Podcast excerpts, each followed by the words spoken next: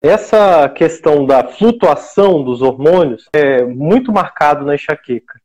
Então, quando vai iniciar aquela queda abrupta, que é o momento que a mulher vai menstruar, geralmente essa queda abrupta ela é capaz de deflagrar dor de cabeça, porque ela desestabiliza a membrana do neurônio, ela desestabiliza a função neuronal, fazendo com que esse neurônio dispare mais estímulos, gerando o quadro de enxaqueca.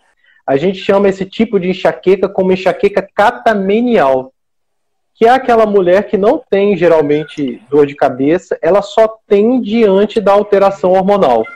Esse grupo de mulheres, pessoal, é um grupo que se beneficia muito de tentar estabilizar os níveis hormonais, os novos anticoncepcionais que a gente pode utilizar com mais segurança nas pacientes que têm enxaqueca.